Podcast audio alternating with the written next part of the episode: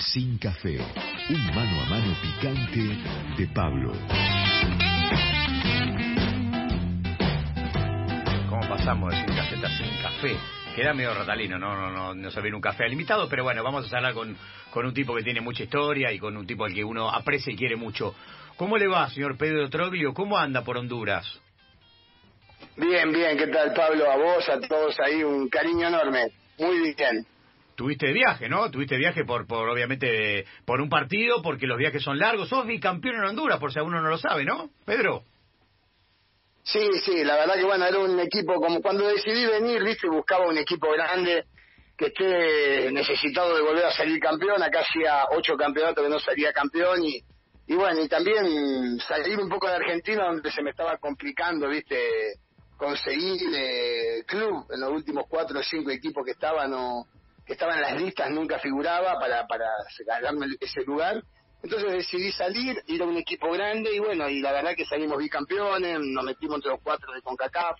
Y sí ayer tuvimos un viajecito interesante entre todo entre la montaña ocho horas así que llegué con un mareo a las dos de la mañana terrible. Uf, ¿y la, y la vida Pedro estás contento no en Honduras Sí, estoy re bien. Mira, el único problema acá fue, viste, que uno se va y pasó lo de la pandemia y bueno, falleció mi viejo estando yo acá.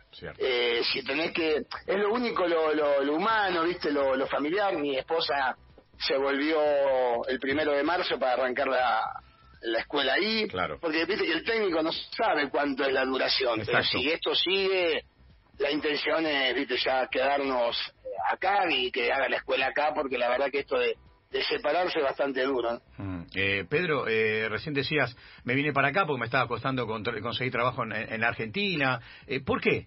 ¿Por qué te, te, empezó a costar? ¿Por qué crees que te empezó a costar? ¿Por qué saliste un poquito de la rueda?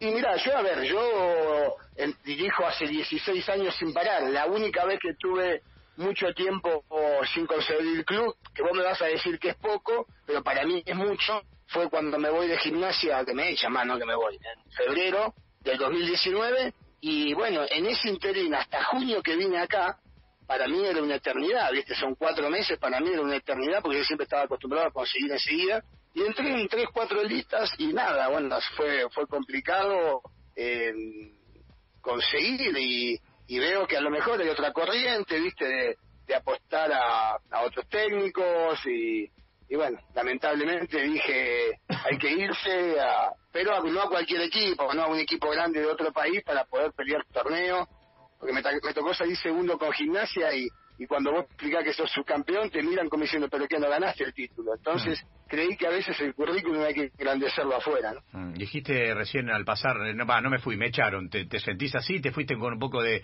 de bronca a pesar de todo lo que representás para el, para el hincha de gimnasia? No, a ver, lo raro de todo fue que nosotros habíamos eliminado a Boca Río y habíamos perdido una final por penales de Copa Argentina y al tercer partido de campeonato me echaron, con, un, con uno ganado y dos perdidos, viste, tampoco había sido un desastre, pero pero bueno, después se tejen miles de, cosas que uno en el tiempo va, va, va, a veces en el momento que me fui me fui recaliente, después voy pensando en el medio siempre quiero un club que yo quiero mucho, entonces me fui olvidando, fui tratando de cicatrizar heridas, pero a partir de ahí sí fue difícil, ¿viste? O, o, será que yo estaba desesperado, no me gusta esperar, porque creo que para años sabáticos ya voy a tener tiempo, eh, cuando ya no me acuerdo el nombre de los jugadores, ¿viste? Mm. Ahora quiero dirigir y, y me agarró una desesperación de, de que me parecía que cuatro meses era mucho y sí veía que en Argentina iba a estar difícil. Lógicamente hubo un momento que había cinco o seis entrenadores que eran los que dirigían siempre en distintos clubes, que salían de uno y iban a otro, y bueno, vos te das cuenta que a lo mejor iba a ser muy difícil conseguir. Pedro, después llegó obviamente Diego para, para ser el técnico de, de gimnasia sí. hasta, hasta la fatídica muerte de, de, de Diego. Eh, eh, ¿Viste, llegaste a ver el, el, el, documental que se vio hace poco, los últimos días de Diego? Que a, mí, a, mí, me causó a, asco y rechazo. No sé qué te pasó a vos siendo tan ah, amigo de Diego. Yo tengo, yo tengo un odio pero tan grande, pero tan grande. Eh, cuando escuché al fantasma este, al, al, al médico que será una eminencia, ¿no? Dice, decir, sí, decir, eh, eh, ¿quién te cree que sos? ¿Viste? Yo digo, pero por favor, digo, qué, qué ignorancia. No, y después, lógicamente, todo lo que uno no quería imaginar, escuchando los audios, es la realidad de que, verdad, porque yo te soy sincero, yo llamé una vez a, yo llamaba a, a Maxi y Maxi me, me, pasaba siempre con Diego. Y Ah, yo con Diego he hablado sin problema. Y a- sí, y Diego a veces me, me, me ha mandado hasta mensajes de voz. Yo llamaba y después me mandaba mensajes de voz Diego. Mirá. Es decir, yo no puedo, eh, tanto cuando estaban en Emiratos cuando estaban acá en Argentina. Bien. También sí le escribí una vez a Mordas, pero no me contestó, es decir, así que nunca más le escribí. Claro. Esa fue la única relación que tuve. Claro. Este, pero la verdad es que escuchar lo- los audios demuestra que tenían razón todos los, toda la gente que lamentablemente sufrió, que son las hijas, que es su gente, que la gente que lo quiere verdaderamente y que nos querían hacer creer. Nosotros no, porque conocemos a, a toda la familia, pero querían hacerle creer a la gente que lo- los culpables eran nosotros. Y vos con estos audios que salieron a la luz te das cuenta que la situación en la que Diego estaba. ¿no? Quedó todo mucho más claro. Encima, vos decías el fantasma este. Él diciendo, ¿a quién te comiste? A Maradona le dijo esto. Es- es insólito. No, pero a ver, de última, de última pongamos que es una eminencia como doctor. Primero que todos nos creímos que él era el que lo había operado, porque Sí, también. él salía a hablar él, y todos estaba- estábamos convencidos y, y no era él el que lo había operado. Entonces, él, él hacía el alarde de que él daba, nadie, nadie nunca le preguntó, ¿lo operó usted, doctor? Pero todos estábamos creídos que era, que era él. Y ahora escucharlo hablar así, eh, hay miles de situaciones tristísimas como la de, de pedirle a Diego que haga un video, bueno, hay miles de cosas que la verdad que, que duelen. Yo sí, claramente, cuando yo hablaba con- Diego no lo sentía bien, como todos lo veíamos después que no estaba bien. Pero bueno, uno creía que a veces su vida agitada que ha tenido la había llevado a, a una edad que ya lamentablemente el cuerpo tiene memoria, ¿viste? Cuando vos hiciste las cosas mal de, de muy joven, el cuerpo a veces tiene memoria, pero también te das cuenta que, que le daban pastillas para dormir. No, no, la verdad es una locura y, y la calentura que creo que nos hemos agarrado todos aquellos que somos amigos y todos los que somos maradonianos, que hemos vivido a Diego, Es eh, verdad. la indignación es muy grande, es Sí, muy sí. grande. Eh, bueno, escuchaba al Turco García decir que no quería que vayan presos, que los dejen en una cancha y que y que la gente cercana empieza a hacerle sentir esto de de, de, de- de la maldad, porque el daño que le han hecho a Diego hoy es irreparable. Es que, es que la condena social ya está. Eh, decime vos de qué manera sa- salís a la calle, fíjate que no te- están escondidos. Hmm. No, no, no hay nadie, no, no, no podés salir a la calle después de estos audios. Eh, estás hablando de un prócer nacional, hablando de prócer futbolístico, Claro, claramente. claro. Alguien que fue, para todos los que pintamos canas ya, que, que la edad que tenemos todos nosotros, fue el, el ídolo de todos nosotros. Y, y- y que se haya ido tan joven y de esta manera, la verdad que nos duele muchísimo. Vos debes tener un montón de anécdotas, Pedro, con, con, con Diego. Pasaste tantas Sí. cosas. Ayer veía alguna imagen de, de, de esa famosa camiseta roja del Napoli que alguien te hizo desaparecer de tu casa, que Diego te dio. De- debes Sí. tener tantas cosas, Sí, de, algunas que no hayas contado nunca ahí, o es difícil, Pedro, acordarse una nueva. No, no, no, a ver, cuando este, cuando este muchachito decía lo de Diego, ¿no? Que quién sos, viste. Yo me acordaba un viaje que hacíamos, creo que íbamos a Libia, no me acuerdo si era Libia o una cosa así, Sí. y el avión tuvo un problema y tuvo que bajar, viste, en un aeropuerto antes, Hmm. y claro, paramos en un aeropuerto, llegamos que era un hangar y, y había uno con túnica blanca, uno o dos nada más. Sí. A los 10 minutos yo creo que había 2.000 en túnica blanca rodeando a Diego, ¿viste? Claro, era, era impresionante. O cuando pasé la Navidad del 90, me acuerdo que al otro día fuimos a hacer unas compras y él salió, ¿viste? En el baúl del auto y Claudio y yo en, en la parte de adelante, porque claro, afuera en la casa siempre había 500 personas para verlo. Era era terrible. O, o en Alemania, me acuerdo, ¿viste? Que el alemán es frío Sí. fuimos a jugar un partido y salimos todos a caminar y pasábamos entre la gente como si nada, ¿viste? como si estuviéramos en un shopping. Claro. Y cuando quiso asomarse Diego, se tuvo que quedar, no pudo salir, ¿viste? De la locura de la gente. Entonces, yo creo que fue durante 20 años la persona eh, más importante del mundo a nivel de, ¿viste? De, del conocimiento y de la gente que lo quería y la gente que lo seguía y lo admiraba. Y, y bueno, la verdad que fue duro este momento porque uno, yo, yo creo que a todos nos, nos tembló. Me imagino ustedes al aire, es difícil. Yo estaba solo en mi habitación y cuando me enteré digo, mamita, eh, fue fue imposible como y, y al día de hoy también es es difícil aceptarlo, ¿no? Y más que todavía está vigente toda esta toda esta porquería que estamos escuchando. Totalmente. Yo ayer veía, por eso te decía, veía la foto, estaban Can y vos con las remeras de la Verona, eh, o del Verona, y, Y la y Diego con la remera roja. Esa remera que era mucha regaló y desapareció de tu casa, ¿así fue? No, que, es que ni me hablé. Esa es la única que, que creo que fue la única vez que fueron con una camiseta roja. Y la tenía yo, ¿viste? Porque le gané de mano a Claudio, porque yo sabía que Claudio también se le iba a pedir, así que le gané de mano. Sí. Lo agarré, creo que creo que los últimos cinco minutos le jugué ser, que ya le había dicho, pero por la duda que me cagaran, ¿viste? Fui a buscarla. este, sí, me desapareció esa, la de Mateus, una de Breme, una de, de Del Piero, ¿viste? ¿Qué sé yo? Vos invitás gente. Bueno, me acuerdo que también le regalé a un periodista también una vez, una de la Roma también, que me desapareció. Eh, un periodista conocido, que creo que eras vos, Pablito. No, a mí me regalaste, te digo cuál me regalaste a mí. Me Yo fui a tu casa, hicimos la recreación hasta de la chilena, creo que era Castelar, tu casa, si mal no recuerdo, la chilena de la de, de, de Almine, y me, me, diste una de... Y, a, eh, y aquí ni era un 8 de la Fiorentina, ¿puede ser? Ah, de, eh, eh, es el, el, el, técnico de la Fiorentina. Bueno, y, y, y, aquí ni el 8, me diste la 8 de la Fiorentina y me dijiste, tengo un par que no se la ah. regalo a nadie, te doy esta. Me la regalaste y la tengo en mi casa colgadita en una percha, pues yo le doy mucho valor. Pero me acuerdo que cuando contaste que te desapareció en la Napoli, a ver. Y, y, me desapareció la de Toño Cerezo también, no. la de la Roma, porque tampoco la tengo. Yo pensé que te iba a ver esa voz. No, no, no, no, no, no. Y, aquí ni 8 de Fiorentina, 100% seguro. Viste que vos invitás mucha gente a tu casa y a veces viene gente, amiga con algún conocido, ¿viste? Y se sacan fotos en el museo que yo tengo. Obvio. Y, y bueno, ¿viste? Y se, y se ve que alguno, ojo, capaz que también, ¿viste? Nunca sabés, capaz que alguna que vos crees que es amigo, amigo, las ven y se vuelven locos, ¿viste? Que la gente con la camiseta es una, sí, lo sé. una desesperación. Lo sé. Y bueno, y me fueron desapareciendo. Muchas en Italia me desaparecieron, ¿eh? La de mm. Mila, la de Gulli no, me desaparecieron muchas camisetas, muchísimas. igual, a ver, vos, encima sos un tipo generoso, porque yo fui a hacerte una nota y vos me regalaste una remera. Ir y robarte una camiseta de tu casa, ay, perdón, eh, pero que se me dijo de puta, Pedro. sí, sí, sí, la verdad que, sobre todo, porque no entraron ladrones, viste, gente que vos dejaste entrar, gente conocida que te ha sacado. Claro, pero bueno, yo igual, este, eh, digamos que, que las más, eh, la, a mí todas las otras, viste, no es que no tienen sentido, pero la, la de Diego, viste, la de Diego es la de Diego. Tengo la del Napoli, igual la, la, la celeste también, y tengo una de la selección argentina del Mundial 90. Ah, mira. Que viste que te pedí. Tengo la de él y la de Claudio. Este, pero son esas sí son camisetas, viste, que, que uno no quiere saber nada, no que me llaman para, para comprarme la, viste, los, coleccionistas, no, no, no quiero saber nada, no. no, no, no, viste, las camisetas me voy, yo tengo tres, ahora me quedan 380 más o menos ahí en el museito y, bueno, todas las que me fueron desapareciendo, ¿no? 380 y de las buenas. Qué carrerón que hiciste, Pedro. ¿eh? Ayer repasaba un poco tu vida y hiciste una carrera infernal, ¿eh? Sí, a veces me preguntan, viste, si me hubiera gustado eh, llegar a otro nivel, o decir, llegar a una Juve, a un... Y la verdad que yo no me quejo, creo que el cuero me dio para eso, viste, también. Es decir, creo que fui un jugador eh, sacrificado y que el cuero le dio para eso. Y siempre digo que que a lo mejor eh, me gustaba más jugar al fútbol que dirigir, pero me siento que, que he sido mejor entrenador que jugador, ¿entendés? Me parece que como entrenador fui más, eh, muchas veces fui muy determinante e importante. Como jugador casi siempre toqué en la segunda, ¿viste? En la segunda bandeja atrás de...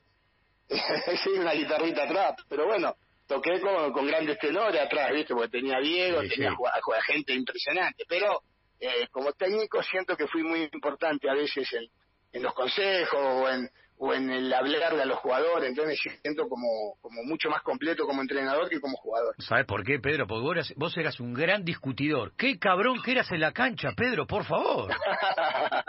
y hoy también sigo igual. Hoy estoy un poquito más controlado, pero... Sí. me volví a loco. Tengo, tengo, hay algunas, hay algunas apariciones. Encima ahora hace poco estaban mostrando, pues justo Pitana dirige a gimnasio, mostraba en una discusión que tuve con Pitana, y además yo agarrándomela con Pitana que me saca cinco cabezas, ¿viste? demasiado arriesgado. ¿Cuál te da vergüenza, Pedro? Sacala de Codesal, sacala el día de la final. ¿Cuál mirás y decís, che, esta me da vergüenza, acá me zarpé? Eh, una que una que voy a, me parece que era Copa Argentina en Córdoba contra Vélez. Sí que voy y le digo a los y salgo en todos lados diciéndole ladrones, una cosa así. Y me acuerdo que al otro día, claro, me encontré dando, me di cuenta del, de la magnitud de lo que había armado, porque me empecé a ver en los canales, en los programas, en los noticieros normales, no los noticieros deportivos. Dije, chao, esto fue, fue fuerte y, y sí, me dio, esa, esa me dio vergüenza, porque encima yo cuando me saco, eh, no soy yo, ¿viste? y cuando me veo me da vergüenza. La de Pitana no tanto, la de Pitana tuvo otro color, y te le dije, ¿qué te crees que sos? Fuiste un mundial.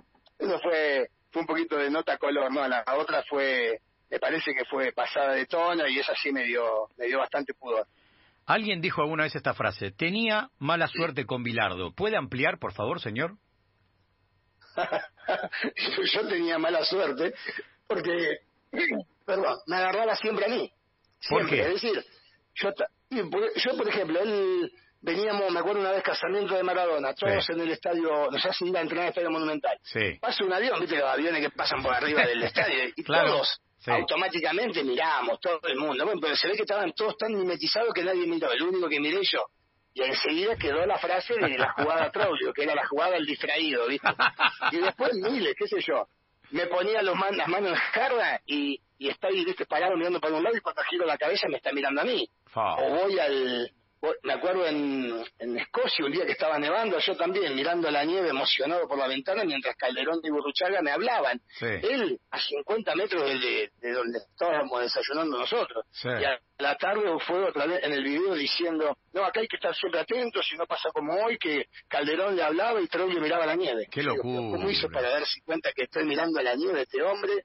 Y bueno, y era una atrás de otra, te digo, era y cuando dije, un día se me ocurrió decir que yo era volante derecho, ¿viste? Que a él le gustaba que seamos polifuncionales en, tu posición, que un volante no es volante derecho. Claro. Me esperó, me, llegué, al, cuando vi la nota, no me olvido más, en, el, en la revista Goles, ¿te acordás? sí, claro, la Goles. Y, y, yo cuando vi, y cuando vi dije, olvídate Pedro, llegás hoy, te está esperando, dicho y hecho, me bajo del auto y se me vino hacia mí, sí, a decirme que no, no, era una cosa de, que no paraba, ¿viste? Era terrible. Me fue sacando de a poquito años de vida, pero hoy se lo agradezco porque porque aprendí mucho de, lo que después iba a ser mi carrera, que era de entrenador. El famoso mito de la habitación donde estaban fumando canija y trolio y entró Bilardo, ¿es verdad o no?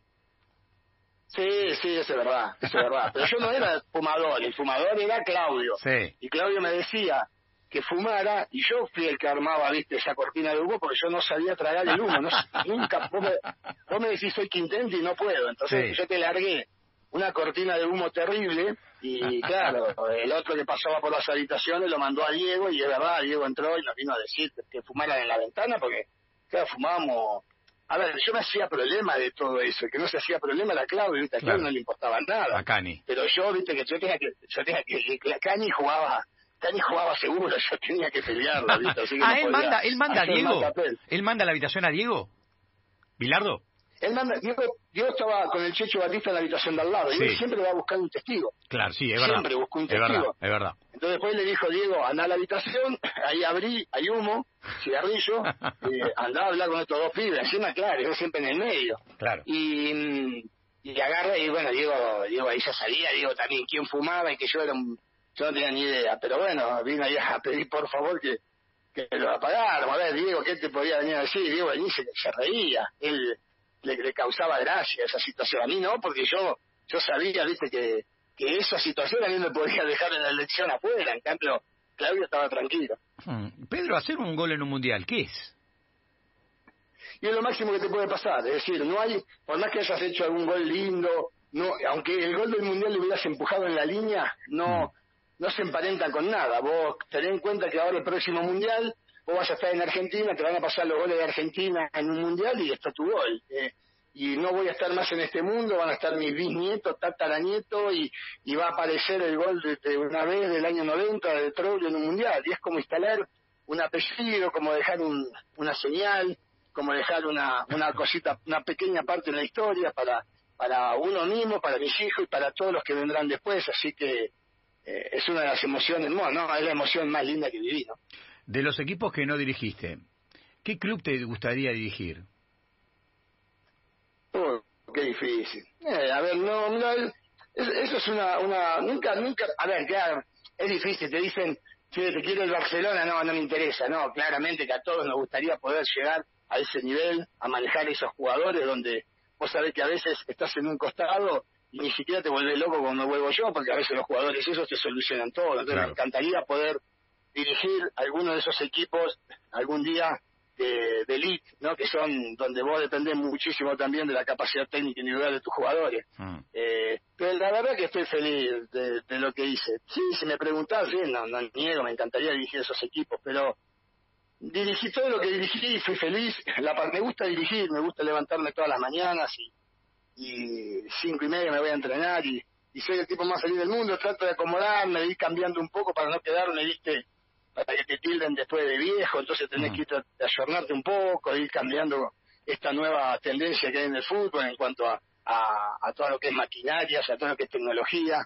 Eh, a la manera de hablar, bueno, hay un montón de cosas que a veces no me gusta transar eso, pero trato de, a veces a la pelota se le escapa y le digo balón. Hmm. Es una, un dolor en el pecho, pero a veces le digo balón también, o a veces le digo por las bandas, o a veces le digo asociar, porque lamentablemente me di cuenta que eso vende más que decir tirar una pared, una pelota, y en un momento fui bastante recio con eso, de que no quería, pero me fui dando cuenta que lamentablemente eh, los que manejan el fútbol, que no han jugado al fútbol, que son los dirigentes, eh, esperan que hables de esa manera, ¿no? Sí, Pedrito, eh, está claro que lo decíamos un ratito, hiciste una campaña o una carrera espectacular.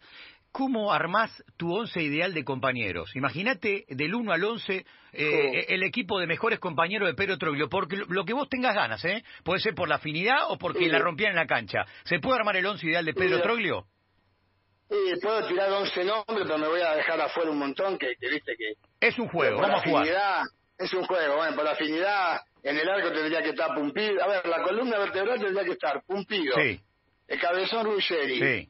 El tolo, el tolo gallego y arriba Claudio Polcanigia. Esos cuatro tendrían que estar. Esa es la columna. Hablamos de un central, el volante central y un delantero. Pero armame el resto. Vamos con el cuatro. A ver quién es. Bueno, eh, el cuatro tiene que ser el que haya dirigido o que haya no, no, no. conmigo. Compañero, compañero, compañero. Que vos decís, bueno, este la rompía o este lo quería. Lo que vos quieras. Sí, el tapón gordillo. El tapón. por, la, por afinidad, el tapón gordillo, un monstruo. Fue muy importante además a nivel personal para mí. Ok. Eh, el lateral izquierdo, Carlitos Mayor. Carlitos Mayor. Carlitos Mayor. Sí, claro. Sí, jugué en Japón con él, somos muy amigos y, y bueno, tengo una afinidad y un, y un afecto enorme. Falta un Cachito central. Borelli. Cachito Borelli, Cachito que iba al frente Borelli. como un caballo, ¿no? Sí, sí, Cachito Borelli, una, cosa, le encantaba pelear. Sí, Él le sé. gustaba pelear, aparte de pegar. Es verdad. Le encantaba pelear, Es ¿viste? Era verdad, terrible, es terrible. verdad. El Bueno, al lado del tolo, y al lado del tolo no puede faltar el negro Enrique tampoco. Bien. El negro Enrique es un personaje divino. Hermoso. Que quiero mucho, sí. Y bueno, a la- después pondría a Diego, ¿no? Claramente. claro. Eh, eh, Diego no puede faltar. Este, Dos puntas más faltan. el Beto Márcico, me está faltando. ¿eh? Vamos a poner el Beto Márcico también. En gimnasia lo. Eh, sí, lo tuve y además quedamos, bueno, con una relación hermosa. Sí. El Beto, y bueno, y después, arriba qué difícil, pero voy- me voy a quedar con el Oso Funes, que también me llevaba a San Luis a 200, me, me llevaba a San Luis a 220 por hora, una Ah, ¿sí? locura. El oso ese, sí, un divino, un... Yo era, bueno, él era dos años más grande que yo, nada más, pero él Claro. vino joven, yo era chico y me llevaba para todos lados. Estoy dejando un montón de gente afuera porque, bueno, seguramente... Después me van a llamar porque tenemos el grupo del 86, ¿viste? De, Sí. de todos los jugadores de Río, así que me van a decir, a mí no me pusiste, pero bueno, son 11 nada más lo que tengo que poner, pero ya saben todo la, el afecto que les tengo. ¿no? Pero es un juego, es un juego. Pedrito, la última. Sí. ¿Cómo te imaginas este, un Pedro Troglio en 10, 15 años? ¿Haciendo qué?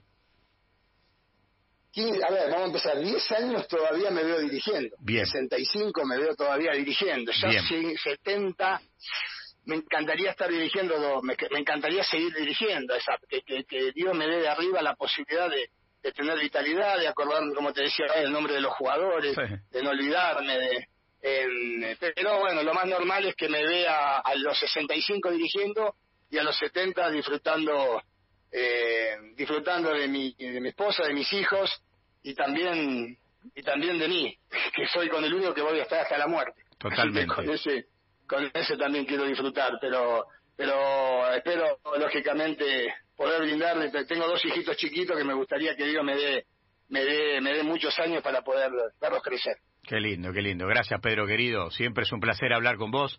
La rompés y ojalá que te siga yendo muy bien en Honduras. Te lo mereces. Gracias, Pablito, a todos ahí. Abrazo enorme. Un Gracias. abrazo enorme, un abrazo enorme. Pasó el gran